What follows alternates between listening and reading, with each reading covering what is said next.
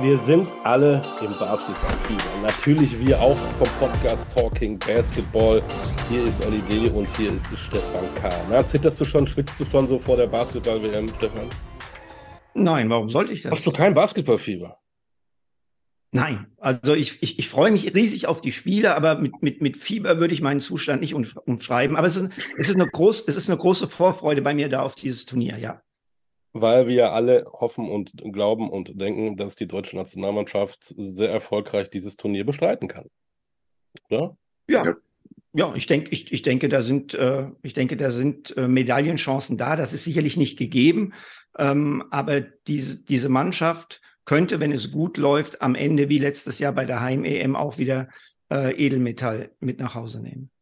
Bevor wir auf unseren Gast kommen, eben kurz dazu. Ich habe äh, gestern mal mit Robin Benzing gesprochen, ehemaliger Mannschaftskapitän, und der hat gesagt, die Deutschen kommen ins WM-Finale. Nur mal so. Nur mal so. Ne? Ja, mag. Ich finde es nicht ja sein. Ich finde ja, nicht aber, aber, aber wir können, wir, wir können ja einen prima Bogen zu unserem Gast schlagen, weil unser Gast hat nämlich zweimal bei internationalen Turnieren Edelmetall gewonnen. Hm. Unter anderem in Indianapolis 2002 Bronze und hat da als junger Spieler ein, ja, man kann es nicht anders sagen, Wahnsinnsturnier hingelegt. Ähm, okay. ähm, ich glaube, jetzt, jetzt die meisten Basketball-Freaks wissen jetzt schon, um wen es sich handeln könnte. Ähm, es ist ein Berliner Junge, yes. der mittlerweile ähm, sein Wissen an die Jugend weitergibt. Darüber reden wir nachher auch. Ja, Olli, hast du noch irgendwas, was man so als kleinen Hinweise geben könnte? Ja, vielleicht, ähm, wenn ich ihn heute sehe, ähm, könnte ich mir nicht vorstellen, dass er früher im Fokus stand mit seinen Frisuren. Weil heute hat er keine mehr. Nur mal so, ne? Der, der war gut, ja. Aber jetzt kommt die Frage aller Fragen, Stefan. Jetzt bist du dran. Genau. Lieber Gast, hast du einen zweiten und vielleicht auch noch einen dritten Vornamen? Ja. Dann verrat uns die. Der zweite ist ähm, Edward und der dritte Ongariemine. So. Ja. Oyemine, aber genau, das war immer die Verwechslung. Oyemine. Oyemine. ja. Und, ja, und Amy San Edward Ongariemine. Genau. So. Und dein Vater war Nigerianer äh, oder ist Nigerianer. Mhm. Hat der, hat, hat, hat der sich bei der, bei der Namensauswahl so radikal gegen deine finnische Mutter durchgesetzt oder wie ist das gekommen? Ja, auf jeden Fall. Das war der, also da hat äh, die gar keine Chance gehabt. Das war von Anfang an klar. Äh, für die war ich ein, ein Prinz und äh, da hat mein Vater ähm, sichergestellt, dass, dass er den auch benennen darf, den Prinzen. Prinz Misa, klingt auch schön. Ja. ja. Ähm, Misa, eine Frage. Ähm, was war das letzte Spiel, äh, das, letzte, das letzte Lied, was du auf deiner Gitarre gespielt hast? Oder hast du gar keine Gitarre mehr? Doch, doch. Ähm, das letzte Lied aktuell. Ah, ich hab, äh, ich ähm, spiele in letzter Zeit gerne so irgendwelche Hip-Hop-Songs nach. Ich überlege gerade, ähm, ja, von Sleepy Hollow äh, 2055. Das ist einfach so ein, ähm, ein Hip-Hop-Song und da läuft im Hintergrund so ein Gitarren-Lick und äh, den habe ich, den habe ich gespielt, den habe ich nachgespielt, ja. Ich habe nämlich her, ich glaube ein paar Wochen oder so. Ich habe nämlich gelesen in meinem Interview, was, was uralt war, dass du, wenn es dir nicht so gut ging, auch immer gerne die Gitarre genommen hast. Ähm, spielst du ja. noch häufig, jetzt nicht, weil es dir schlecht ging, sondern überhaupt, ist das für dich so eine Ablenkung? Äh, ja, das ta ta äh, tatsächlich. Das fing damals an, ähm, also ich bin spät zur Gitarre gekommen. Also ich habe erst mit äh, 27, 28, also ähm, fast schon zum Ende meiner Karriere eigentlich, war in der Zeit äh, in einer langen Reha-Phase und ähm, ja, es war, war schwierige Zeit und durch Zufall bin ich ähm, durch meinen damaligen Homie ähm, zum Gitarrespielen gekommen. Der hatte ähm, eine Gitarre bei gehabt und ich fand das richtig cool und kannte den halt schon aus der ähm, Jugend. Musik war immer schon für den Thema. Der hat äh, alle Instrumente gespielt, der hat, ähm, der hat gerappt, der hat ein bisschen gesungen und so. Und äh, so kam das, dass ich schon früh eigentlich einen Kontakt hatte, aber eigentlich nie so Zeit oder ja, so wirklich Lust gehabt hat, irgendwie jetzt mit Musik irgendwie was zu machen. Und da hatte ich ein bisschen mehr Zeit gehabt, da war Basketball gerade dann nicht so, nicht so aktuell. Und äh, ich habe dann tatsächlich gemerkt, so, dass es irgendwie so ein bisschen mir was Therapeutisches gibt. Ähm, das Lernen, das neue Instrument lernen, äh, Akkorde lernen, Musik an sich und dann den Aspekt, dass man sich damit auch noch, tschüss, mach's gut, sich äh, so kreativ, so frei entfalten kann, das äh, hat mich sehr angetan. Und seitdem ist die Gitarre ja immer so, so ein Stück weit zum Begleiter. Ja, also ich, äh, letzter Zeit ist weniger, ist nicht mehr so viel. Es geht, ist immer so in Phasen. Also es ist wirklich so, ich, am Anfang war ich einfach froh, dass ich überhaupt gelernt habe irgendwie. Und ähm, dann habe ich so ein bisschen ausprobiert und habe dann auch Studio-Sessions gemacht und so mit, mit anderen Musikern auch äh, getroffen viel. Aber von der Zeit her ist, ist da jetzt wenig, wenig übrig. Und äh, so, also ich habe meine Gitarre hier und dann ein, zwei Mal die Woche oder so klimper ich noch ein bisschen rum. Das, das kriege ich noch hin. Ja, cool. Du hast jetzt gerade gesagt, äh, Musik, so eine zweite Leidenschaft. In der Nationalmannschaft äh, warst du mhm. immer so ein bisschen auch ein guter Spezi von Nino Garris der ja auch, ja. Der, ja, der, der ja auch Musik äh, gemacht hat. Ist, auf jeden Fall. Der, der, der ist ja auch irgend, irgendwo mal auf einer Platte mit aufgetreten. Äh, war das mhm. so ein Bindeglied zwischen euch beiden auch? Äh, die Musik meinst du? Ja, definitiv. Ja. Definitiv. Also das, äh, jetzt kommen die Erinnerungen hoch. äh, ja, wir waren ja Roommates äh, in der Nationalmannschaft. Wir haben sehr viel Zeit miteinander verbracht. Äh, wir hatten den gleichen Musikstil gehabt. Wir haben uns ausgetauscht. Nino hat gesungen. Ähm, damals habe ich noch nicht die Gitarre gespielt, aber dann nach unserer Karriere äh, wir sind bis heute noch im Kontakt. Äh, war es tatsächlich so, dass wir uns auch äh, ein, zwei Mal auch im Studio getroffen haben und dann haben wir so ein bisschen Musik gemacht, wir haben ein, zwei Sachen aufgenommen. Ähm, und das war schon von Day One unser Ding. Also Musik hat uns definitiv. Aber ich fand auch damals extrem, ich konnte Basketball von Musik kaum unterscheiden. Also das lief so ineinander, das war ja, so das eine oder das andere, es ging nicht irgendwie. So Warm-up vorm, vorm Training oder vorm Spiel, da musste die Musik laufen in der Umkleidekabine. Ähm, das war immer so. Das Musik war ganz, ganz wichtig, also beim, beim Basketball. Und mit Nino hast du dann jemanden gehabt, der dann auch noch die gleiche Musikrichtung und das war, das war schon cool. Was eine, Basketball ist Jazz, hast, hat Holger mal gesagt. Unterschreibst du das? Ja, hat er recht. Ja, weil ich glaube, was er meint, ähm, wenn er, wenn er mit Jazz anspricht, dass so diese Rhythm and Flow und dass man immer wieder halt so rausbrechen kann, sein eigenes Ding machen kann. Also was immer nicht ganz so so konform ist, aber du, man findet immer wieder so den Weg zurück und ähm, so, so sehe ich Basketball auch, ja, definitiv. Und, und so hast du ja Basketball letztendlich auch gespielt. ja, so habe ich Basketball auch gespielt. Du hast ja War nicht immer einfach zu meiner Zeit, aber so ich definitiv gespielt. Du hast eine ziemlich aufregende Vita, äh, Achterbahn. Was, was ist der Song deines Lebens? Boah, der Song meines Lebens. Boah, das ist zu viel. Das äh, wüs wüsste ich jetzt nicht. Ähm, viele Songs haben tatsächlich so Momente, also das emotional packt mich das dann sofort da wieder hin und das hat dann irgendwie auch so, so, so, so einen tiefen, so einen Eindruck. Ähm, aber ein Song, boah, nee. Ich würde vielleicht einen Künstler sagen, ja. ähm, außer halt jetzt meine Kindheit und Jugend, ähm, so halt das junge Erwachsensein, so die ersten Jahre Basket halt als Basketballer, weg von zu Hause und so. Ähm, das war Lil Wayne damals. Der hat damals einen unglaublichen Run gehabt äh, im, im Hip-Hop. Ähm, der hat sehr viel Musik gemacht, sehr viele Features, Mixtapes, Alben. Also der war wirklich und äh, mit dem habe ich mich sehr viel, äh, sehr viel auseinandergesetzt. Also seine Musik ähm, hat mich wirklich, ähm, gerade auch in meinen Jahren in Italien und Griechenland, hat mich seine Musik sehr begleitet damals. Und ähm, da würde ich sagen, so das ist vielleicht so der, so der, mit dem ich irgendwie Musik am meisten verbinde so, zu der Zeit. Aber auf einen Song, das, nee, das kriege ich nicht hin. Das, äh, da gab es zu viele für. Jetzt sind wir nicht beim Musikpodcast, aber eine Frage habe ich noch. Gab es denn irgendwie äh, ja. bei der WM 2002 irgendwie den Special-Song in der Kabine, der dann rauf und runter gespielt wurde, als sie gewonnen hat? Heute machen sie, glaube ich, Schlager, oh. Ballermann-Songs, wenn es gewonnen wurde, weiß ich nicht. Aber gab es damals irgendwas? Mm, nicht, dass ich äh, mich jetzt erinnern kann, dass ich jetzt einen Song habe, den wir irgendwie alle gehört haben, aber was wir damals alle gemacht haben, oder besser gesagt, Marco und Dirk haben das so ein bisschen angeführt.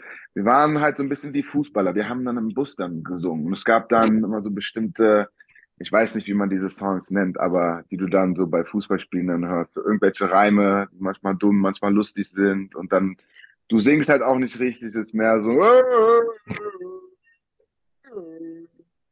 Ähm, daran kann ich mich erinnern. Dafür waren wir sehr, sehr bekannt. Und dann als Team, dann bist du natürlich auch mittendrin und machst mit. Und das war ganz, das war ganz extrem im Bus und auch in Umkleidekabinen. Aber jetzt, ich kann mich nicht mehr erinnern, was die, äh, was die Songs waren. Du bist in Berlin geboren, wir haben es schon gesagt, finnische Mutter, nigerianischer mhm. Vater. Inwieweit haben diese drei unterschiedlichen Kulturen dich geprägt? Ähm, Total. Also ich muss sagen, vielleicht auf der Strecke ist so ein bisschen die finnische Kultur untergegangen. Ähm, ich muss dazu auch sagen, meine Mom ist schwedische Finn. Also sie kommt zwar aus Schweden, äh, aus Finnland, ähm, hm. ein, aus einem Teil eine schwedische Minderheit. Also eigentlich ihre Muttersprache ist Schwedisch und äh, so unser kultureller Einfluss würde ich sagen, äh, mütterlicherseits ist auch eher Schwedisch als, äh, als Finnisch. Ähm, aber in Berlin aufwachsend war es halt sehr afrikanisch. Also die nigerianische Seite kam wirklich sehr stark durch. Ähm, wir haben nigerianisch gegessen, Musik, ähm, Sprache und dann erst dann halt mit der, ja, mit, mit der Kita und mit der Schulzeit fing es dann an, dass man dann auch dann ähm, ja, in, in, in die deutsche Kultur dann äh, eintritt und näher kommt. Dann hatte ich damals in der ersten, zweiten, dritten Klasse meinen besten Freund gehabt. Das war dann mein erster deutscher Freund und so konnte ich dann auch ein bisschen sehen, wie das bei denen zu Hause ist. Ähm, das habe ich schon gemerkt, dass da, da gibt es definitiv einen Unterschied. Ja, wir essen zu Hause mit Händen und äh, die, die Klassenkameraden essen mit, äh, mit Besteck. Ähm, und als ich dann früh mit dem Sport angefangen habe, fand ich, ähm, hat sich das alles immer so ein bisschen vermischt und zerlaufen so. Ähm, aber das, was am stärksten für mich immer durchgedrungen ist, war wirklich die äh, die nigerianische Kultur. Also das, was mein Vater halt, Rituale, die wir hatten, ähm, Bräuche, ähm, ja, bis zum, zum, zum Essen, das war doch sehr, sehr afrikanisch. Hm. Jetzt äh, hast du gesagt, äh, bist dann mit einem Klassenkameraden in Kontakt gekommen und der Sport. So, jetzt ist es aber so, mhm. als du sechs warst, ähm, mhm wurdest du diagnostiziert mit, ich glaube, Plattfüßen, was jetzt nicht das Allerschlimmste ist, aber glaube ich auch eine Rückgratverkrümmung. Ist das richtig? Ja, äh, was dann angehende Skoliose hieß es, glaube ich, damals. Also es war, ich glaube, es war diese Schuluntersuchung oder diese Sportmedizin, irgendeine sportmedizinische Untersuchung oder sowas war das. Und ähm, da bin ich komplett durchgefallen. Und ähm, es war sehr enttäuschend. Ich bin dann nach Hause und habe es auch damals noch nicht so richtig verstanden, weil ich schon sehr aktiv war und ich habe mich wirklich schnell und sportlich und fit und flink gefühlt. Ich konnte viele Sachen machen und so. Und äh, das hat mich echt gedrosselt. Und die haben mir halt damals gesagt, also, dass ich aufpassen muss und dass eigentlich Sport nicht, äh, nicht gut für mich wäre. Und ähm, ja, das waren so die ersten Erfahrungen. So Schule, Sport und äh, welche Richtung wird, wird das jetzt so ähm, äh, einschlagen. Aber, aber was, was hat dir dann in so jungen Jahren, du warst ja ein Kind, im Prinzip mhm. äh, so die Stärke gegeben, deinen Traum, den du hattest, trotzdem so konsequent zu verfolgen, wie du es gemacht hast? Weil der, also der, mit sechs hatte ich wahrscheinlich noch nicht den, den Traum gehabt, ähm, aber mit sechs war ich schon so, ich wollte, ich habe das gemacht, worauf ich Lust hatte.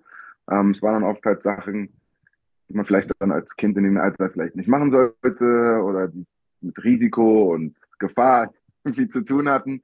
Aber ich war halt wirklich draußen. Ich habe äh, wirklich alles gemacht. Und dann fing es mit dem Fußball an, dann war ich von, von Ballsportarten total angetan. Und mit dem Basketball kam ich, kam ich eigentlich ganz zum Schluss erst. Also ich habe vorher schon fast alles andere so auf der Straße gemacht, ähm, außer Basketball. Dann war ich richtig gut im Leichtathletik. Und dadurch bin ich erst zum Basketball gekommen. Also ähm, das, das Träumen fing, glaube ich, erst so mit neun, zehn an, würde ich sagen. Vorher war es einfach, äh, ich, ich mache das einfach. Also wenn ich das machen möchte und ich will jetzt Baum hochklettern und darunter springen, dann mache ich das. Und manchmal ist es gut gegangen, manchmal nicht, aber das hat mich irgendwie nie irgendwie entmutigt. Äh, ich habe es dann trotzdem gemacht. Also das war, das fand ich als Kind, das war ziemlich schwer, mir das zu sagen, dass ich irgendwas nicht machen darf oder nicht kann. Wo sah denn der Arzt, wo sah denn der Arzt das mögliche Problem, dass er dir gesagt hat, nee, Sport ist nicht dein Ding? Was hätte denn passieren können? Ah, das, das war, ich glaube einfach, ich hatte damals extreme X-Beine gehabt, Plattfüße. Ähm, und dann hatte ich halt so diese, diese Rückenskoliose oder was auch immer. Ähm, ich glaube, und dann diese langen Arme. Ich glaube, das war einfach bei der Untersuchung, ich bin halt einfach komplett durchgefallen. Also ich weiß nicht, was, ich kann mich auch nicht mehr erinnern, was die mir jetzt, ähm, ob die mir jetzt mhm. Physiotherapie empfohlen haben oder so. Aber das war schon, der hat mich halt total gebremst und das war total schockierend, so, weil ich nicht, das nicht verstehen konnte. Ich, normalerweise, wenn du beim Arzt bist oder so, oder du gehst zum Arzt, wenn du krank bist oder bist umgeknickt, du hast einen gebrochenen Arm oder sowas. Ich hatte das, das hatte ich ja nicht gehabt. Ich hatte ja keine Beschwerden. Ja, und ähm, deswegen war das, ähm, ja, ich weiß, ich habe dann auch Einlagen bekommen und so und ich habe äh, alle möglichen äh, Sachen dann auch gemacht, Gymnastik und da und auch mal Therapie bekommen und so, gar keine Frage. Aber ich hatte nie das Gefühl gehabt, dass ich, dass, dass ich eingeschränkt bin oder dass, ähm, dass ich Sachen nicht, nicht machen kann. Aber mein Körper sah halt nicht dementsprechend entsprechend aus. Und äh, das war dann wahrscheinlich dann, ja. Ich weiß es nicht. Also es war wirklich, ich kann mich einfach erinnern, dass das total, war total der krasse Moment. Ich war so, wie, hä, ich darf keinen Sport machen, ich sollte keinen Sport machen. Ich bin noch total gut im Sport und bin nach Hause, ich war total frustriert und habe geweint und so. Und mein Dad dann, heim, macht dir keine Sorgen. Und dann war das dann auch irgendwie ähm, erledigt. Ähm, klar habe ich gemerkt natürlich, ähm, dann als er mit dem Sport richtig losging, dass ich war schon jemand, der auch schon früh dann Verletzungen hatte. Und ich glaube, ich habe 14 oder 15 hatte ich auch schon meine erste Knie-OP gehabt und so. Vielleicht würde man heute das nicht mehr so machen. Aber damals zu der Zeit war es schon so, oh wow, okay, 14, 15, hast du jetzt erstmal ein paar Monate Saisonpause und du bist dann mit Krücken und du hast schon deine erste OP hinter dir und so. Ähm, ja, aber ich, also für mich gab es da nichts anderes. Das war einfach, das gehört einfach dazu. Jetzt hast du gesagt, du hast einige Sportarten ausprobiert. Nicht nur einige, wahrscheinlich sogar mhm. viele. Warum bist ja. du beim Basketball hängen geblieben? Warum hat dich Basketball so geflasht? Oh, wenn ich das wüsste. Ich war, also ich weiß, ich weiß es ehrlich nicht. Ähm, und zwar die meisten, die ich kenne oder mit denen ich groß geworden bin, da war das wirklich so, die haben Basketball im Fernsehen geguckt oder die, die sind irgendwo mal vorbeigefahren und haben Leute auf dem Freiplatz spielen sehen und haben sich das mal angeguckt und die waren irgendwie im Urlaub und da gab es einen Basketballkorb und irgendwie so, bei allen fängt es irgendwie so an. Und äh, bei mir, ich wurde wirklich, ich wurde dahin geschickt. Mein, mein Leichtathletiktrainer meinte zu meinen Eltern, ja, Sohn hat zu viel Energie, ähm, vielleicht sollte man mal probieren, nochmal eine Ausgleichssportart, halt, ähm, äh, das würde ihnen wahrscheinlich gut tun. Und der Verein hatte damals eine Basketballabteilung gehabt. Und dann haben die mich einfach dahin geschickt, weil ich war halt athletisch und ich war halt gut im Leichtathletik. Und dann kann ich mich noch erinnern, mein allererstes Training, war ich mit, mit, mit älteren Kids in einer älteren Gruppe, weil ich glaube, in meinem Jahrgang gab es noch kein Team oder so. Und ähm, das Warm-up, wir müssen so um, um den Court laufen und immer der, der Letzte muss sozusagen den ersten einholen. Und dann, als ich dann dran war, als letzter die, den ersten einzuholen, habe ich den ersten eingeholt und alle anderen überholt, weil ich nicht aufgehört habe zu laufen. Und dann habe ich, dann haben sich die, äh, die Spieler so ein bisschen beschwert, hey, das ist doch nur Warm-up und so. Und das ist meine erste Erinnerung an ein Basketballtraining. Ja, das ist einfach da, ich bin einfach einen davon gelaufen und äh, ich kann mich auch gar nicht mehr erinnern, wie das, wie das anfing, dass ich jetzt äh, äh, äh meine Skills bekommen habe oder so. Aber der Moment, wo ich geflasht war von, von Basketball, also ich gesagt, okay, das ist die krasseste Sportart, das kam erst ein oder zwei Jahre später, wo ich dann im Kader gekommen bin. Da hat mein damaliger ähm, Kadertrainer hatte mir ein VHS-Tape gegeben von den Finals äh, Lakers gegen die Bulls. Und das war das erste Mal, wo ich Michael Jordan gesehen habe. Und es war so ein altes Tape, so verkrisselt, äh, nicht die beste Aufnahme. Ich weiß auch nicht mehr, welches Spiel es war, ob das Game One oder Game Four oder Three war. Äh, es war auf jeden Fall in LA. Ähm, Jordan hatte halt seine schwarzen Fünfer angehabt und äh, äh, rote Bulls-Trikot. Und es war einfach, das war crazy für mich, ihn zu sehen. Und ich so, wow, da war ich das erste Mal wirklich geflasht. Und alles andere vorher wirklich nur spielen. Und dann kam halt die Idee so, hey, cool, es gibt ja auch NBA und wie machen die das? Und dann habe ich mir halt auch dann angefangen, dann über die Jahre als Kind dann einfach super viel an, äh, äh, anzuschauen und ähm, ähm, abzugucken. Es gab halt nicht so wie heute die Möglichkeit. Wir hatten dann ein paar Turniere im Sommer gehabt und dann, wenn du gewonnen hast, dann hast du so ein, so ein Mixtape, Power S, so ein irgendwann NBA Jam oder Michael Jordan Come Fly With Me oder ich habe die alle runter und so bin ich eigentlich Basketball-Fan geworden. Also ich habe erst gespielt, ohne irgendwie einen guten Basketballspieler zu kennen oder so. Und dann ein paar Jahre später habe ich dann halt wirklich dann NBA und dann war es, das war dann, that, was it. NBA hat, hat, hat mich total angetan. Heute auch noch.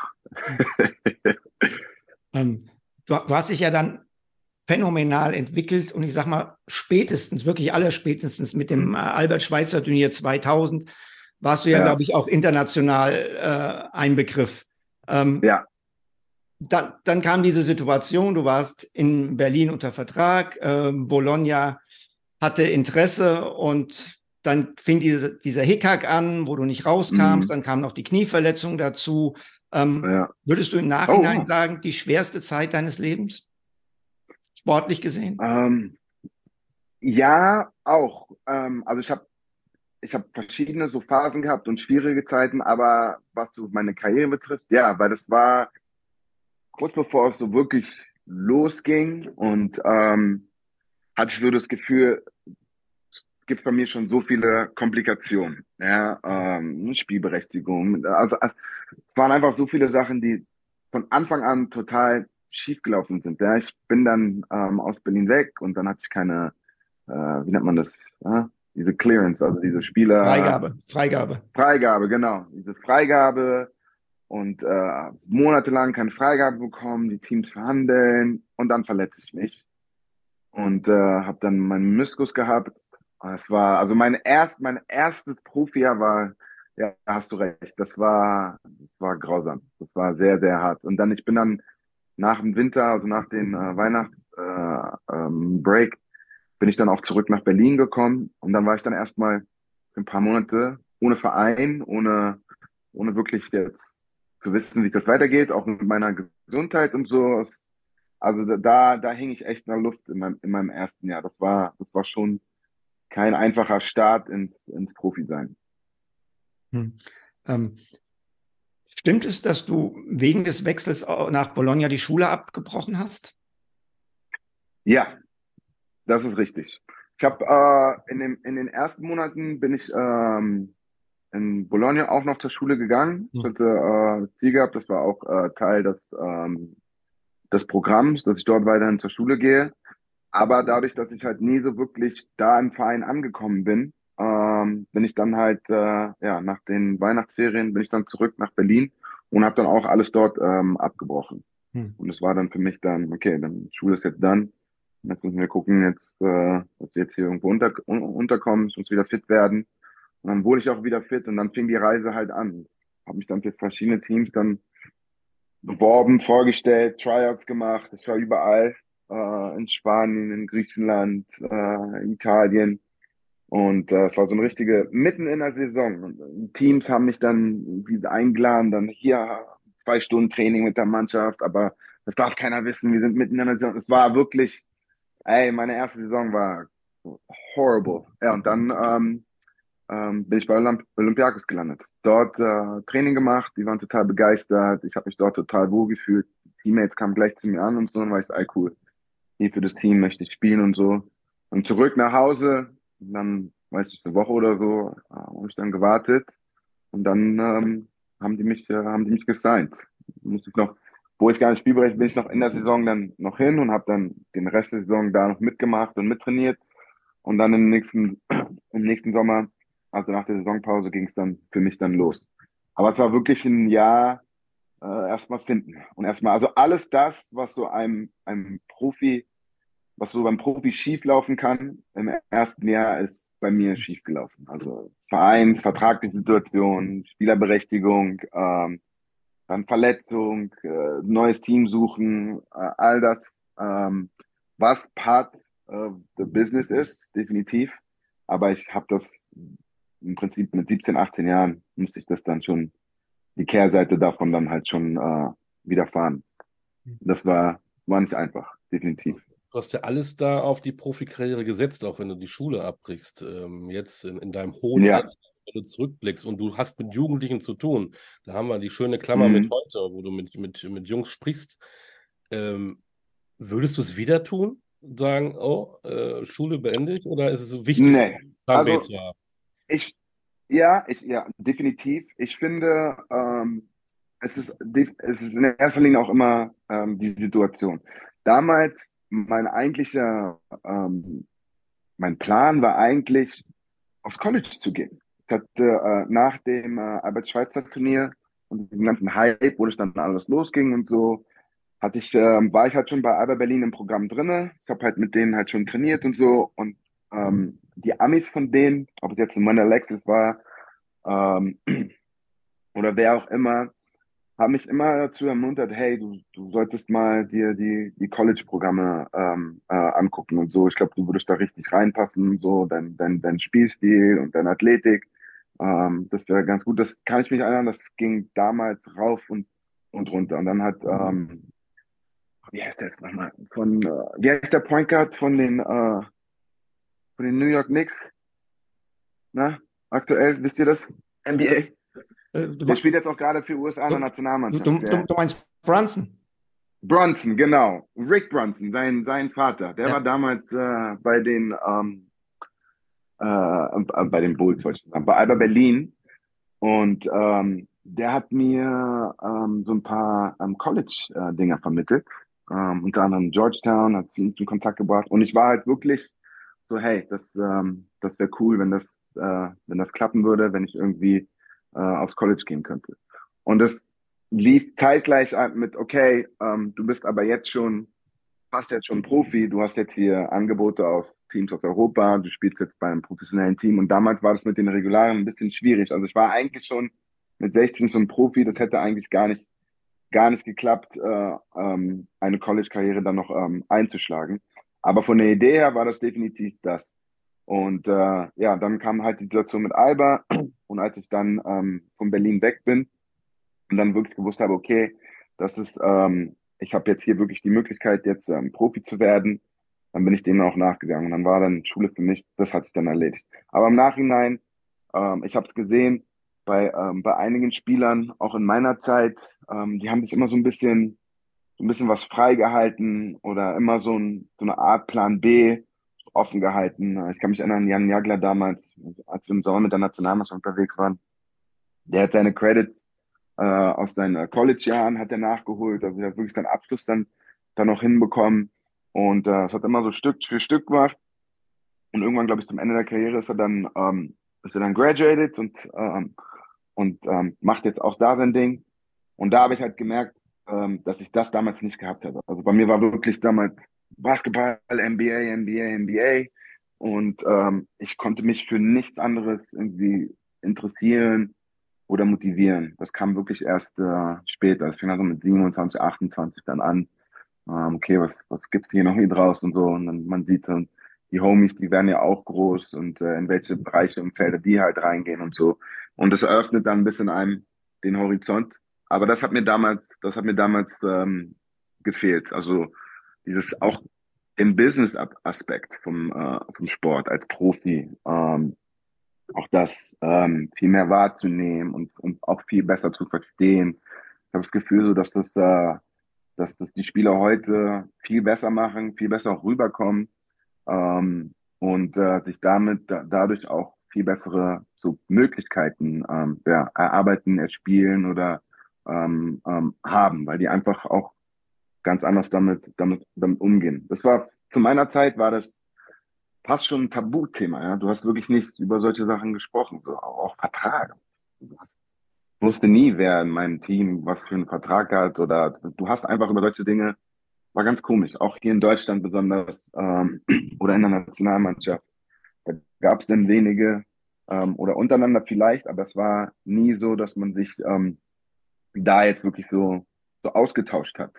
Und ähm, da denke ich so, dass ähm, das wäre cool, wenn das damals anders gewesen wäre. Oder wenn ich da damals ein besseres Verständnis dafür gehabt hätte und man, ähm, man damit auch ja, auf mich auf mich zugeht und äh, das so ein bisschen, bisschen, damals war alles irgendwie versteckt. So, du musstest so herausfinden, was der andere macht, abseits des Basketballs. Und ähm, da habe ich das Gefühl, dass es jetzt, das ist jetzt ein bisschen anders. Mal eben eine kleine Pause für euch, aber hier eine kurze Werbeunterbrechung, denn wir freuen uns sehr über unsere neue Partnerschaft mit Replay Basketball. Das ist der Online-Shop für Basketballer. Dort bekommt ihr wirklich alles, was ihr für diese wunderbare Sportart benötigt. Schuhe, Trikots oder die Ausstattung für Training, Spiel und Freizeit, einfach alles. Und damit ihr euch draußen genauso über diese brandneue Kooperation wie wir freuen könnt, bekommt ihr exklusiv 10% on top auf das gesamte Sortiment.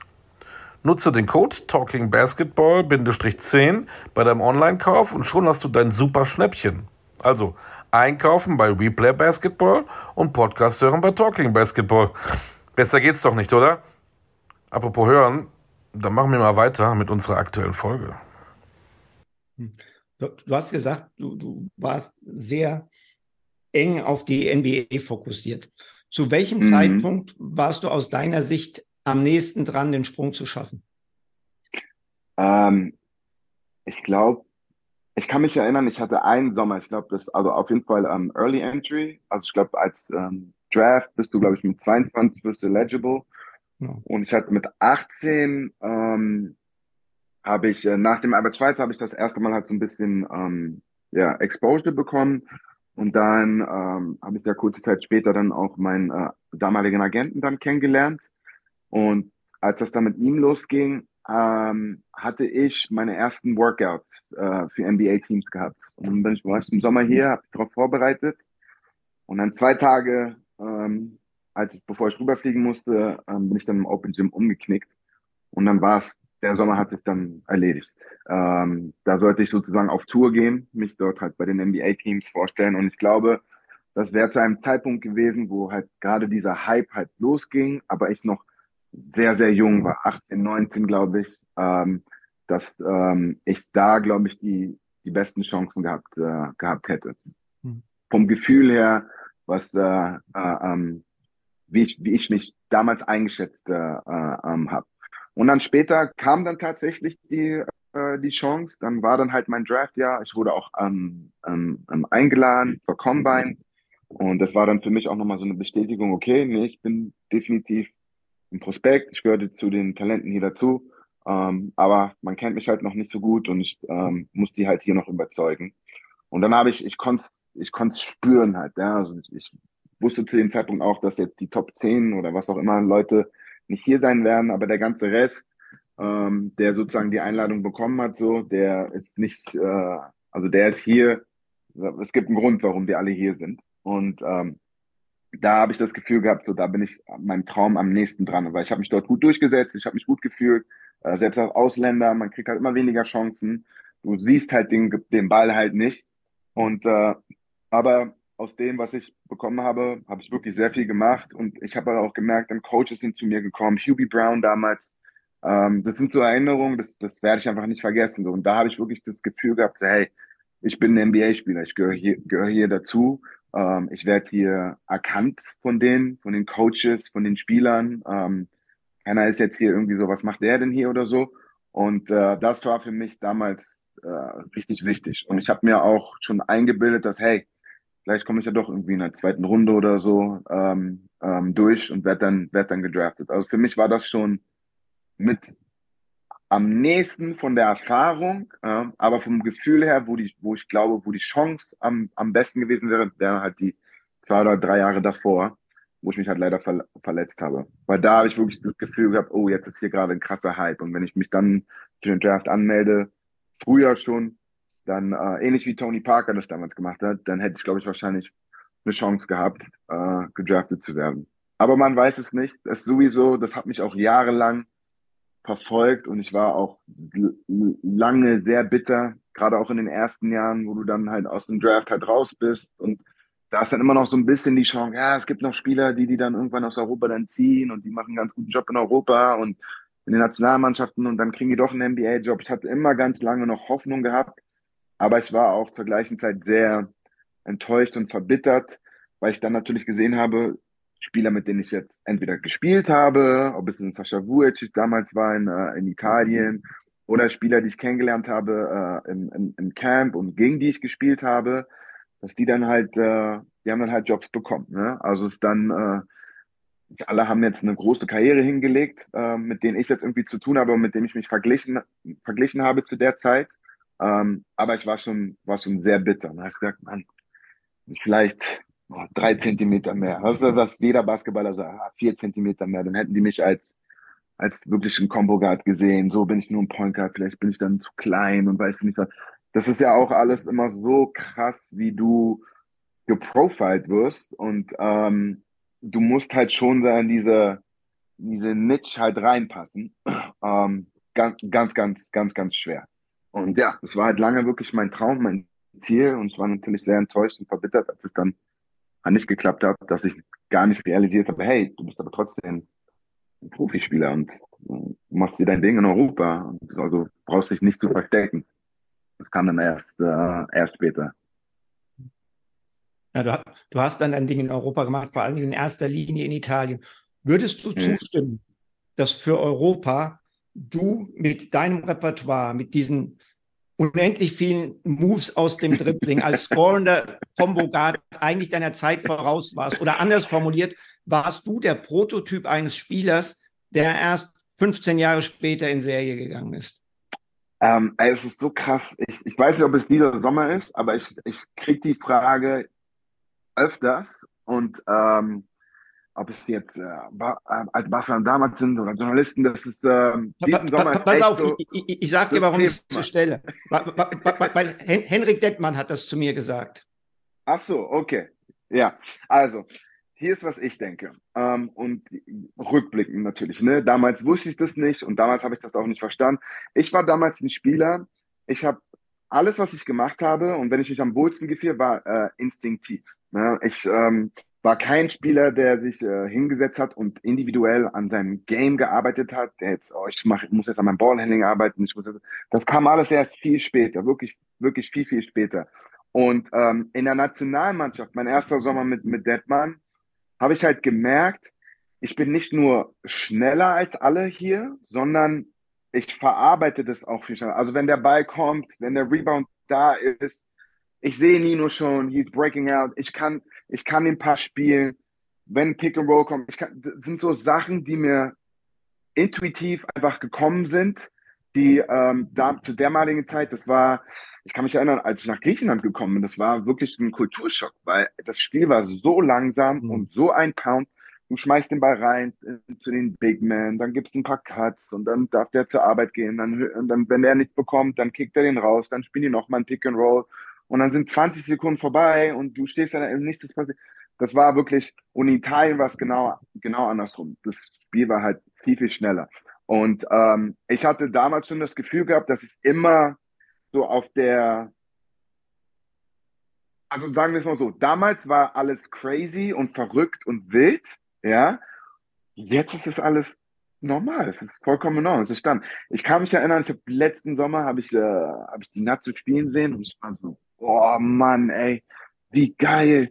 Die Jungs haben so viel Confidence, die rotzen rauf, weißt du, die kreieren, die spielen, weißt du, die, die denken nicht darüber nach, die spielen hart, die unterstützen nicht, weißt du, das ist so, zu meiner Zeit, die Hälfte der Sachen, die ich gemacht habe, oder wenn die Leute heute machen, es war mit einem, oh nein, warum das, oh nein, also, aber wenn ich den dann reingemacht habe, oder der Assist, dann doch, oh, ey, coole Aktion, ey, coole, und das hat mhm. mich, das hat mich so, das hat mich so gestört damals, und ähm, jetzt habe ich das Gefühl, das Spiel ist nicht nur schneller geworden, so, aber Fehler ähm, also sind natürlich, also ist wichtig, aber es, ist, es wird nicht mehr so hart bestraft. Also der Margin für Error ist irgendwie viel größer, weil du im, nach hinten raus viel mehr rausholen kannst. Ja? Mehr Possessions, ja? Maudolo, ich habe ihn tanzen sehen, ich war so, Mann, das macht Spaß, weil ich, ich, ich fühle ihn, weil er instinktiv spielt. Genau das Gleiche würde ich auch machen. Ich, ich I will play the exact same way. Ja? Das ist das, was die Verteidigung mir gibt. Aber früher war das immer ein bisschen problematisch. Man hat anders halt gespielt. Und ich glaube, jetzt ist das so ein bisschen rausgebrochen. Franz Wagner, auch jemand, der ist wow. Ähm, wir hatten damals zu unserer Zeit keiner. Also Nino war fast und äh, war wild, aber ich habe auch immer das Gefühl gehabt, dass der auch ganz viel gedrosselt war. Bei dem war es vielleicht auch so ein bisschen auch so eine Kopfsache so, weil wir halt auch mit unseren Coaches, wir wurden mehr gebremst damals und Deppmann war der Einzige, der so ein bisschen gesagt hat, hey, ich gebe dir zwei Regeln oder zwei Aufgaben so und den Rest du kannst du machen. Wir hatten natürlich auch die Offense, das, die, das Triangle, das ist so ein Selbstläufer. Also da musst du jetzt halt wirklich nicht, nicht viel machen. Das fand ich auch cool so, dass du halt auch wirklich so aus dem Flow der Offense heraus so dann äh, Entscheidungen triffst. Und am Ende war sowieso alles für Dirk. Aber ich durfte das Spiel schnell machen. Ich glaube, meine, meine Rule war, ich habe drei oder vier Sekunden, ähm, um über die Mittellinie zu kommen. Wenn ich vorne alleine bin und ich sehe, dann, dann kann ich was machen. Oder wenn ich halt sehe, wir sind Überzahl, dann kann ich dann hier Henrik No Look geben und so. Das sind alles Dinge, da hat mir Deppmann den, den Freiraum gegeben. Und es war ganz am Anfang ganz anders. Outlet, äh, Pass auf den Flügel, Position einlösen, Swing, Early Entry, da, da, da, nochmal. Das war bei, bei, bei Deppmann nicht so. Und da habe ich halt wirklich diese Freiheit halt auch äh, gespürt. Und dann geht auch die Confidence hoch. Also es war dein, dein, dein Selbstvertrauen. Ich bin sowieso heute der Meinung, ähm, dass was Selbstvertrauen eigentlich alles ist. Also dein Skill, ja, und dein, dein, dein physische Attribute, okay. Aber hey, wenn du keine Confidence hast, wenn du dich das nicht zutraust oder so, Heiko Schafazik zum Beispiel, der unglaubliche Confidence. Und das macht, glaube ich, dann auch dann gute Spieler aus. Und ja, ich finde das heute cool, dass, äh, dass wir so spielen dürfen. Das hat mich damals gestört. Und wenn du mich jetzt so fragst, würde ich schon sagen, ich war meiner Zeit voraus. Ich würde mich heute viel wohler fühlen, wie der Basketball jetzt, äh, jetzt gespielt wird. Ähm, aber jetzt weiß man auch nicht, wenn ich jetzt so jung wäre, weil der Basketball entwickelt sich ja wieder weiter und äh, it never stops, ob ich dann vielleicht in der jetzigen Zeit auch schon wieder anders spielen würde. Who knows? Ähm, aber es ist interessant. Ich kriege das immer wieder und irgendwo ähm, insgeheim so, dann schmeichelt mich das. Dann ist ah, cool, weißt du, so, ah, die fand mich doch cool und mein Game war doch cool, weil es war immer ein bisschen, immer ein bisschen schwierig, schwierig für mich. Du hast missverstanden. Ähm, Oder viel, viel, ja, viele haben dich ja. und dein Spiel missverstanden. Ja, ja, sehr, sehr sogar, genau. Und das war immer ein bisschen, bisschen traurig, weil der Effort war da, ähm, weißt du, ich habe es geliebt, ich habe dafür geblutet und so. Und äh, auch wenn ich Fehler gemacht habe oder das, weißt du, so, ich war nie discouraged, ja, ich habe immer, aber wenn, Nee, du, du hast immer hart verteidigt. Immer, ja, immer hart verteidigt. Und so habe ich dann auch irgendwann in der Nationalmannschaft zum Beispiel, so habe ich meine Minuten bekommen. Ja, es gab Spiele, da habe ich mehr Minuten gespielt als Bieter, weil ich einfach auf der Position halt lag da. Ja, und das, das haben wir dann gebraucht gegen Argentinien oder weiß ich nicht was so. Und ähm, das, das war cool. Ähm, nee, also es, es ist schon schön, ähm, aber auch die Zeit damals. Also ich, es war auch cool, so jemand zu sein wie ich zu der damaligen Zeit. Und ich, ich habe es mir ja auch nicht selber aus der Nase gezogen. Ich habe ja meinen Einfluss gehabt. Also es war, es fing mit Jordan an und dann wurde es ganz schnell Allen Iverson, Kobe und hast du nicht gehört. Ähm, daher kommt das ja alles. Ne? Und äh, man ist dann nur sein, sein eigener Typ und macht so sein eigenes, sein eigenes Ding daraus. Ähm, aber es ist cool, dass das jetzt heute ja, man, das freut mich. Also wie gesagt, letzte, letzter Sommer Nationalmannschaft, die Jungs zu sehen und so, das hat echt, hat echt Spaß gemacht. Weißt du, man, geil, so, so hätte ich, so hätte ich damals auch, auch der Obst einfach, just let it fly, man, have fun, weißt du, play hard und, und just create, weißt du, create, was dabei rauskommt und so. Das, das finde ich total wichtig. Und das macht Basketball, das hat mich damals so zum Basketball auch so, so hingezogen, weil du hast einmal gibt die Regeln, ja, und dann gibt es natürlich die, den Skillset und die Attribute, aber alles, was dazwischen passiert, die Regeln ein bisschen benden, das Kreative sein, ja, den mal austricksen, mal hier den, das eine denken lassen, aber dann das andere machen und so, dieses Everything in between, das war, das war für mich, was Basketball so interessant gemacht hat. Wir sind jetzt schon beim Thema Nationalmannschaft und ich frage immer ganz gerne, auch so nach Momenten in einer Karriere. Was sind deine Gedanken ja. an dein erstes Länderspiel? Du hast 69 gemacht und äh, erinnerst du dich an dein mhm. erstes Länderspiel Adler auf der Brust Nationalhymne? Hast du da noch Gedanken? Nee, ich erinnere mich gar nicht an mein erstes. Ähm, ich glaube, nee, das war, das erste Spiel war dann Testspiel. Es kann sein, dass es vielleicht in Braunschweig war oder äh, nicht in Braunschweig, in Bamberg oder in Braunschweig der Super. Nee, ich kann mich gar nicht an mein erstes äh, Spiel erinnern, aber ähm, der Gedanke, Adler auf der Brust und äh, für Deutschland zu spielen oder so, ich erinnere mich ähm, an die Zeit, ich bin Berliner Junge und ähm, so die Berliner Jungs, gerade auch im Basketball, wir sind sehr, sehr stolz. Ja, also wirklich sehr, sehr stolz. Die sagen, wir sind schon mehr Berliner als alles andere. Erst Berliner, dann Deutsch und dann auch was auch immer dein Hintergrund ist.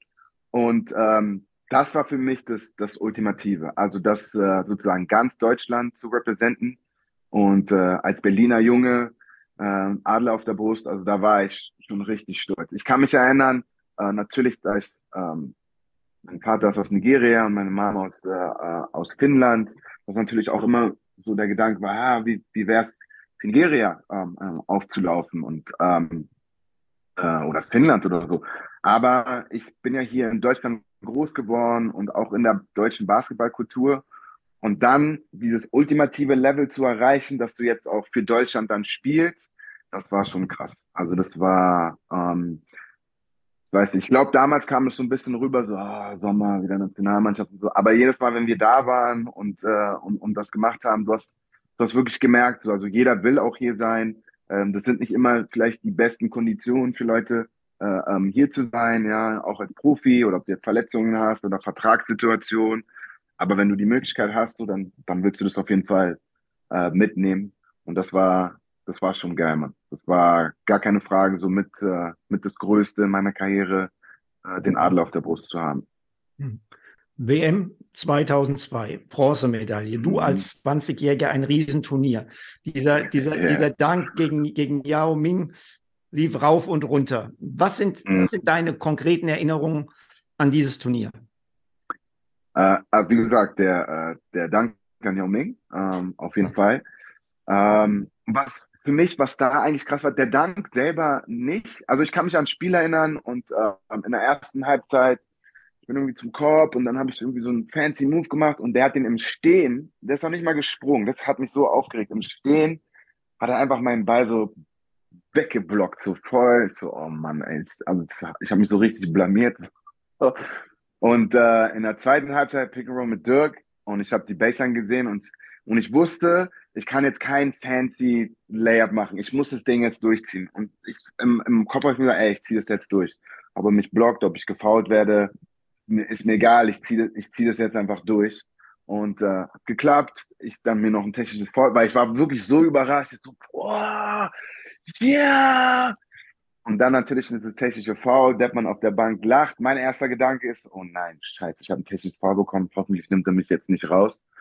Ähm, aber er hat nur gelacht und mich im Spiel gelassen und weißt du, okay, cool. Weil, wie gesagt, damals war halt, sobald du irgendwie was falsch gemacht hast oder ja. irgendwie aus der Reihe getanzt, du wurdest sofort gebencht, sofort, weißt du, das war, und der Erdmann war da ein bisschen anders so. Der hat so ein bisschen, äh, also ich will jetzt nicht für äh, Showtime sagen, aber, aber der, äh, der war okay damit, ne? Also dass du konntest schon so, ich habe auch meine Stirnband gerockt und so, das war bei anderen Trainer äh, auch nicht so cool. Und der hat mich schon so mich sein lassen. Ähm, und dann nach dem Spiel gehen wir raus im Katakomben und dann kommt Team USA und die sind so, yo, crazy done, derben mich ab und geben mir Props und ich bin so, wow. Also wirklich so vom einen, weil das sind meine Helden. Ja, das, sind meine Heroes.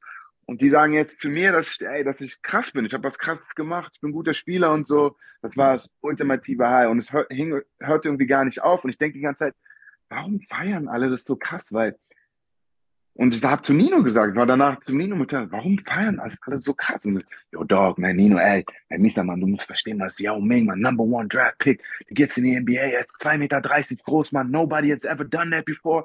Verstehst du nicht, wie krass? Ja, aber Nino, du weißt doch, wir haben viel, viel krassere Dank schon gehabt, man. Du und ich, du weißt, dies, das. Ja, man, ich weiß, ich weiß, aber hey, wir sind National Stage. Und dann sehe ich das Highlight auf uh, Sports Center, ESPN. Und dann weißt du, okay, jetzt habe ich es verstanden. Jetzt habe ich verstanden. National, und, da, und dann bin ich auch wirklich angekommen und war ich so, wow, okay, das ist jetzt wirklich Next Step. Und dann gab es ein paar Tage später oder äh, ich weiß nicht mehr wann das war, ich glaube, erst Ende des Turniers sind mit Nino äh, unterwegs und glaube ich in der Mall oder so oder waren abends irgendwie noch was essen. Wir hatten sehr, viel so ähm, Freizeit und Alleinzeit halt so für uns gehabt. Und ähm, dann sind wir bei äh, Steak and Shake, hieß es, glaube ich, äh, rein, ein paar Milkshake, ein Pommes oder was auch immer äh, und so. Und dann sitzen ähm, Paul Pierce und äh, oh fuck, warum blank ich jetzt auf seinen Namen? Äh, Elton Brand, glaube ich. Paul Pierce und Elton Brand äh, sitzen da und rufen so, hey, Team Germany, what up, kommt zu uns. Und äh, dann haben wir uns zu denen an den Tisch gesetzt und die hatten halt äh, ein paar Ladies halt dort mit dem Meeting gehabt und Nino und ich nur so, wow, das ist crazy, man. Paul Pierce, Adam Brand, Mann, die haben uns an den Tisch geholt, Mann, und die sagen uns, wir, wir spielen gut und wir sollen weiter hart arbeiten, dann kommen wir auch in die NBA, wir haben die Chance und so. Das war wirklich, das halt zu hören von the truth. Und das, das ich kann es gar nicht beschreiben. Bis heute noch ist das der, der, der größte Stamp of Approval, den ich, äh, den ich jemals bekommen habe, so als, als Basketballer. So. Und, und es war Nino und ich. Ne? Es war wirklich so ähm, cool. Und dann halt auch mit der Mannschaft. Also ich, ich, ich konnte Dirk, Dirk erleben. Es war halt für ihn, glaube ich, immer ein bisschen schwierig, mit uns, mit der Nationalmannschaft unterwegs zu sein, weil der Rest der Mannschaft ist so, hey, wir verbringen den Sommer zusammen, wir, wir kennen uns seit der Kindheit und wir haben, seitdem wir zwölf sind, spielen wir zusammen Basketball und jetzt sind alle in anderen Vereinen und jetzt sind wir im Sommer Reunion, yo, lass uns rausgehen, lass uns dies machen, lass uns auf Hotels mal gehen, Karten spielen. Du hattest halt so richtig diese Freundschaft und diesen Bond gehabt, so. Und ich dann als junges Küken, ähm, probiere dann halt so ein bisschen so den Anschluss zu finden. Und da fand ich halt cool, Dirk so in seinem Element zu sehen. Also, ähm, abseits halt jetzt des Basketballs und den Videos und so, nur wenn wir im Bus sind und der singt da rum und der reißt seine Witze und so. Und er ist einfach total so nett und herzlich und humble. Nino und ich haben uns die ganze Zeit mal gefragt, hey, du bist ein NBA-Spieler, warum du trägst keine Ohrringe? Ich, ich, ich verstehe das nicht. Was, warum? What are you doing, Dirk? Wir konnten es damals nicht verstehen, dass der so, so humble ist. Weißt du, der war einfach, und äh, das war ein, das war so ein sehr cooler Eindruck und ähm, für mich ein wichtiger Moment auch, weißt du, so jemanden auf so einem hohen Level zu sehen, auch zu sehen, wie er wie er on a day-to-day -day basis ist. Und die Erfahrung konnte ich halt äh, machen beim ersten Sommer in der Nationalmannschaft. Und es war echt, war echt nice. Also das wird, äh, das wird bleiben. Jetzt, jetzt äh, fliegen wir hier durch. Das ist wahnsinnig interessant. Ich glaube, wir müssen fast schon, müssen fast schon den Sprung mal in die Gegenwart machen. Erzähl yeah. uns von Little Rookie. Little Rookie, okay, Little Rookie. Uh, ein Basketball Skill Development Programm. Im Prinzip ist es die Hausaufgaben äh, Nachricht. Von dir, von Miss ähm, Haldin, das müssen wir ja dazu sagen. von Miss Haldin, genau. Also ich ähm, angefangen, ich muss jetzt ein bisschen ausholen. Ähm, angefangen hat es äh, so drei, vier Jahre, glaube ich, nach meiner ähm, Karriere, wo es dann halt, ähm, also dann war es dann wirklich so, okay, jetzt ist Schluss, hier geht es jetzt auch nicht mehr weiter.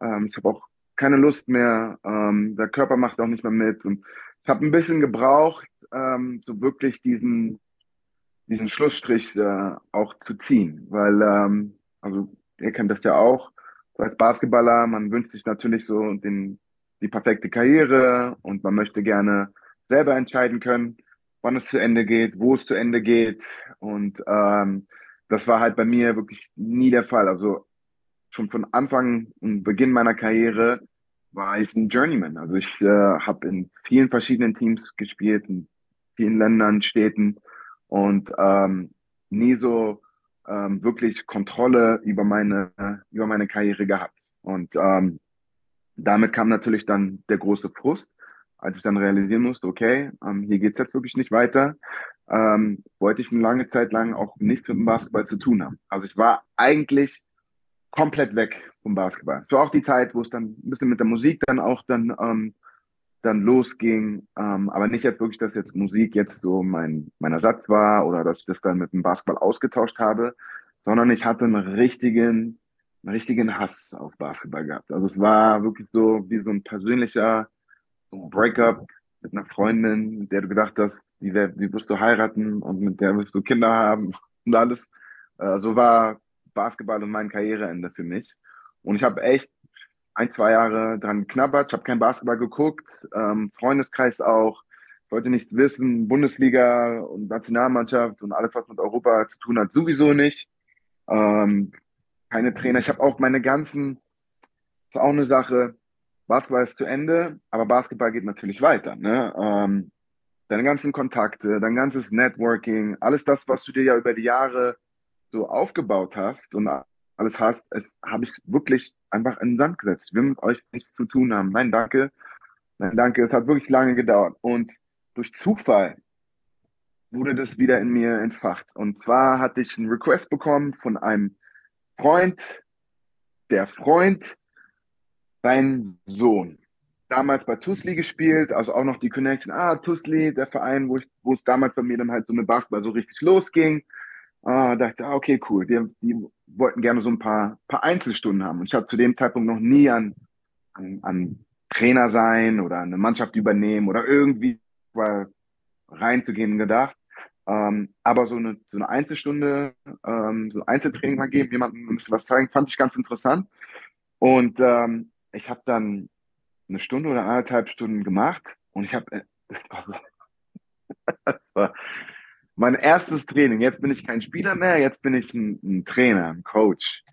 Ähm, ich habe mir einen Trainingsplan gemacht, okay, wir fangen hiermit an, wir machen dies, machen das. So habe ich mir von Dirk Baumann damals angeguckt, so, abgeguckt, so ein Zettel, dann habe ich dann so in meine Shorts habe ich den dann gesteckt, das ging dann so zur Hälfte raus. Ich war so richtig cool. Ich hatte zwar keine Trillerpfeife, aber ich hatte jetzt schon so mein, mein Trainingsplan ready.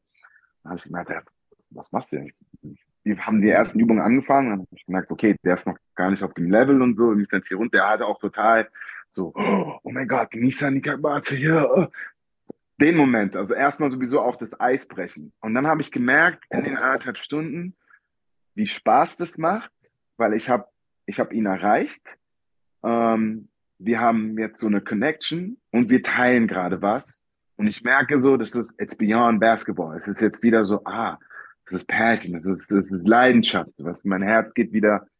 Und äh, so kam es, dass ich sozusagen für mich, weil ich ja alle Wege zugemacht habe, ja, also was so irgendwie was mit Basketball zu tun, ob es jetzt Spielerberater, Trainer, egal was mit, man mit Basketball zu tun hat oder so. Ich habe zu allem Nein und Tschüss. Und das war so eine Nische, die ich zu dem Zeitpunkt auch noch gar nicht in Deutschland gab. Dann gesagt habe, okay, das ist interessant, ähm, weil ich war damals schon immer fasziniert, wie die NBA-Spieler das machen, weil Einzeltraining bei uns war schon immer äh, ein, Thema, aber es war eher ein Hintergrund. Und Einzeltraining war mehr damit ähm, der Fokus dann mehr, okay, es ist eigentlich kein einzelnes Wurftraining. Es ist der Tag heute dreimal zehn und dann dreimal zehn mit Dribbling und dann ein paar Freiwürfe oder sowas. Das war so damals Standard äh, äh Einzeltraining. Und bei NBA-Spielen habe ich halt oft gesehen, du hast halt auch Footage halt gehabt, wie die dann halt dann auch alleine trainieren. Dann siehst du, die arbeiten an ihren Moves und so und das ist alles nicht immer Full Speed. Das war auch eine Sache. Also du merkst, da kamen so viele Sachen auf einmal, wieder zusammen und es hat total Sinn gemacht. Und ich so, ey, das muss ich hier machen. So, das ist so, das verstehe ich.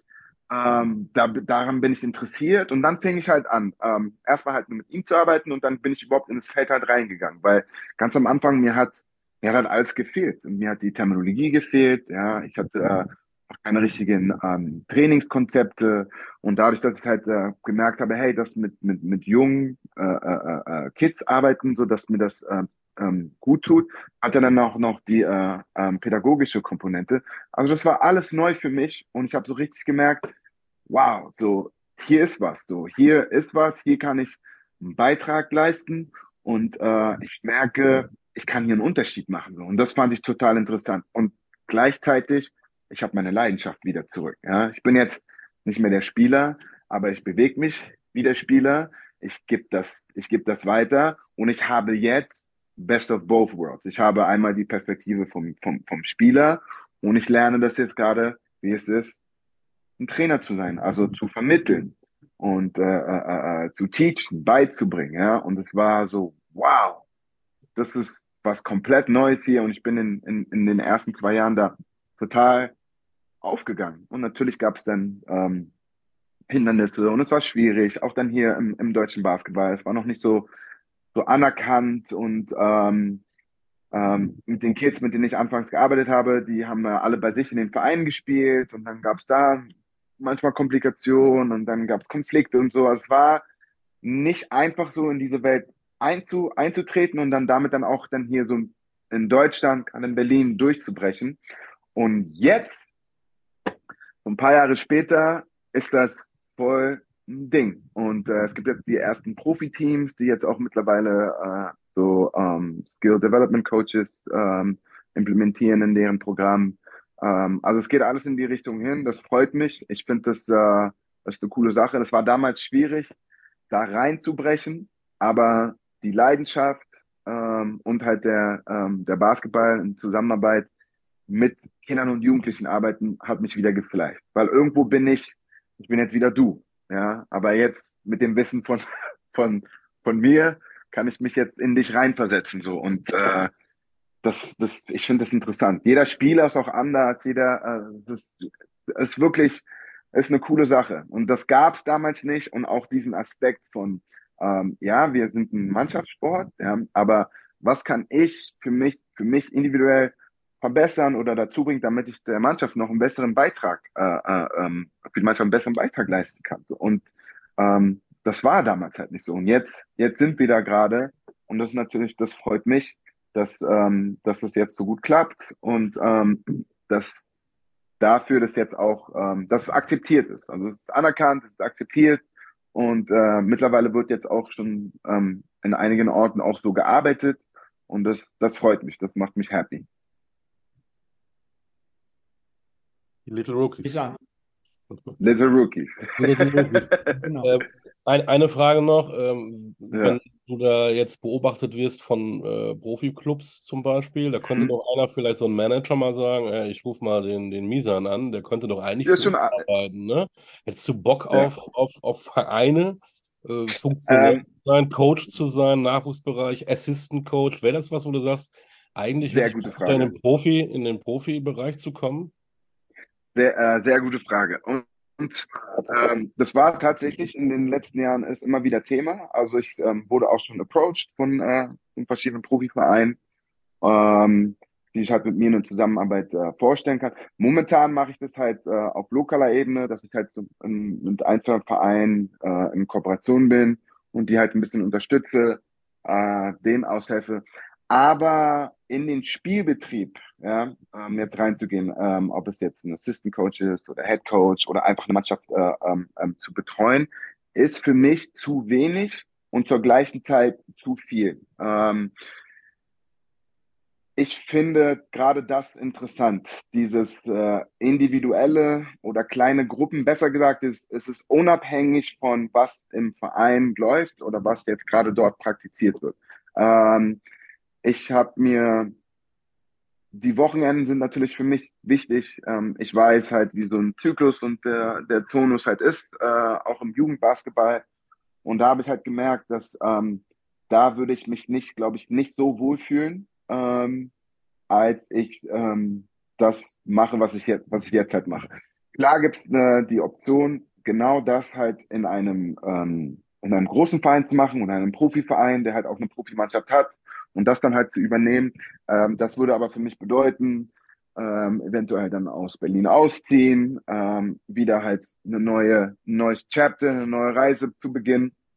Und das ist jetzt für mich ähm, ein bisschen schwieriger, ähm, dieses Commitment ähm, zu geben oder zu machen, weil ich natürlich jetzt auch äh, hier in Berlin, ich habe Familie und ähm, wir haben uns das hier alles jetzt hier auch natürlich aufgebaut und sind es am weiterhin am Aufbauen.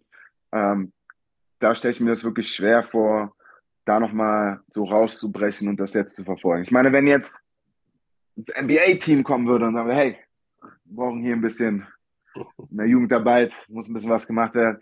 Das wäre natürlich wieder was anderes, ähm, aber auch das, da muss man sich natürlich ähm, ähm, gucken, ob das passt. Ich, äh, als Beispiel Yassin Nidbi, der ist jetzt äh, aktuell ähm, doch, das darf ich glaube ich sagen, der ist Scout für die äh, Charlotte Hornets.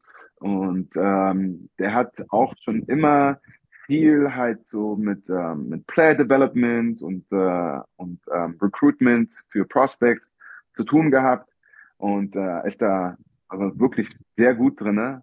Und mittlerweile, also er macht es zwar von zu Hause aus, aber er arbeitet halt mit oder für die Charlotte Hornets und ist da bei denen als Recruit und Scout äh, unterwegs. Also ähm, die Möglichkeiten sind definitiv da. Ähm, aber jetzt, wo ich mich gerade befinde, ist es doch schwierig, da jetzt, äh, da jetzt rauszukommen. Also ich habe das sozusagen jetzt als, äh, ich kenne das als Profi. Eine Saison spielst du hier, dann Sachen packen und dann bist du zwei Jahre da und dann mal wieder für ein Jahr hier oder so. Ähm, aber darauf habe ich, hab ich keinen Bock hm. mehr. Wir müssen jetzt alle im Sommer kommen die alle zu mir und äh, das muss reichen. Okay. äh, ich mache ich mach Camps, ich bin ähm, ähm, in den Ferien bin ich äh, ähm, oft unterwegs und mache Clinics. Also das, das schon. Ich will natürlich auch rum, rumkommen. Ich will das auch weitergeben. Ich will mich austauschen, ähm, weil das ist nochmal eine Sache, die mir auch im deutschen Basketball fehlt. Dieses, dieses, dieses Sharing, dieses Teilen und, äh, äh, und Austauschen, weißt du, und ein bisschen auch ähm, kritisieren und dass man einfach so ein bisschen vorankommt. Ich habe nur das Gefühl, in Deutschland Basketball ähm, oder vielleicht nur, äh, bin, also nicht, dass ich das bin, aber es ist auch nur mir so widerfahren. Aber du bist bei dem einen Trainer, da lernst du halt das eine, ähm, der gibt aber nicht so gerne seine, seine Tricks oder seine Philosophien weiter, weil der hat es so gelernt, der möchte nicht, dass jemand anders das auch so macht, ähm, weil der dann irgendwie auch besser werden kann oder was auch immer die Motivation dahinter steckt. Aber ich habe das Gefühl, es hat mir immer mehr geholfen, humble zu sein und äh, äh, auf jemanden äh, zuzugehen oder ähm, mich auf was einzulassen, anstatt von vornherein halt zu sagen, so, nee, wir machen das so seit 1900, weiß nicht was und ähm, das hat bisher immer so funktioniert und deswegen werden wir das jetzt auch immer so weitermachen. Mhm. Ähm, ja, aber ich denke, das wird auch mit der Zeit kommen. Das, äh, wir sind halt in Deutschland mit dem Basketball ein bisschen, ein bisschen langsamer vielleicht, ähm, aber das, ich bin zuversichtlich. Vielleicht bringt ja ein Erfolg der deutschen Nationalmannschaft bei der WM was und äh, wir werden offener für gute Ideen. Ja. Auch ja. Ideen von dir, von Misan Haldin. ja, immer. Also ich bin auf jeden Fall da. Super. Ähm, ja. ja. Misan, vielen, vielen Warte mal ganz kurz. Dank. Eine Sekunde. Ja. Susu, Mommy's not here. She went grocery shopping. She'll be back in an hour. Okay. I'm still doing my interview. Okay. I'll be right with you. All right. Want to say hello? say hello. Hey. Hallo. Hi. Wir sehen nur so schlimm aus. Wir sind gar nicht schlimm. Um, you want to ask me something? What? Um, Um, and and Okay, give me give me two minutes. I'm almost done. All right, I'll be right there. You did something. What what is that? Just give me a second. I'll be right there. Okay. Ja. Du, du musst dich jetzt um deine familiären Aufgaben kümmern. Genau. Ja, ja, jetzt fängt jetzt fängt's an. Das jetzt kommt die nächste Und die kommen auch dann immer gleichzeitig. Ne, ist nicht ist nicht abwechselnd die eine mit dem einen Problem und dann später die andere mit dem anderen Problem, sondern Nein. Beide gleichzeitig. So soll es sein. Will ich aufteilen. Umso mehr bedanken nee, wir uns für deine ja, Zeit. Äh, ne? Das ja, ist toll, gerne, dass du die gerne. Zeit genommen Spaß hast. gemacht. Ähm, wir möchten, dass deine Ziele alle in Erfüllung gehen. Das ist ganz wichtig. Ähm, und du bist Dankeschön. ja mit Jugendlichen unterwegs und das ist ganz wichtig, da auch positive Energie weiterzugeben an die Jungs und Mädels. Das yes. ist echt wichtig. Ja. Gerade in unserer Gesellschaft. Und ähm, bleib gesund. Das ist auch, auch ganz wichtig. Ne? Dankeschön. Vielen Dank. War eine Schön, coole Runde, hat äh, echt Spaß gemacht. Äh, ich bedanke mich auch für die Fragen. Die Fragen waren cool. Ähm, und ich hoffe, dass das ein Podcast ist, der äh, auch bei den Zuschauern oder Zuhörern gut ankommen wird. Äh, war auf jeden Fall eine coole Runde. Vielen Dank, Jungs. Und also nächstes, Mal fest wir, nächstes Mal reden wir unbedingt über deine Frisur. Und das haben wir heute gar nicht geschafft. Ne? Deine... Jetzt hat er eine Glatze. Ja, ja ich habe hab da, schon, hab da schon ein paar Ideen für, für, für nächstes Mal. In diesem Sinne. Hol dir, dann spielst du auch Gitarre für alles uns, klar. einen Song für Stefan Koch und dann äh, sehen wir uns. Wir machen alles. Komplette Programm. Alles klar, Jungs. Mach's Sinne. gut, vielen Dank. Lisa, alles Gute, hoffentlich bis bald. Bis ciao. Bald. Ciao, ciao. Das war äh, die Folge mit Misa Naldin bei Talking Basketball. Stefan, mach's gut. Olli, du auch. Und ihr da draußen auch und bleibt gesund.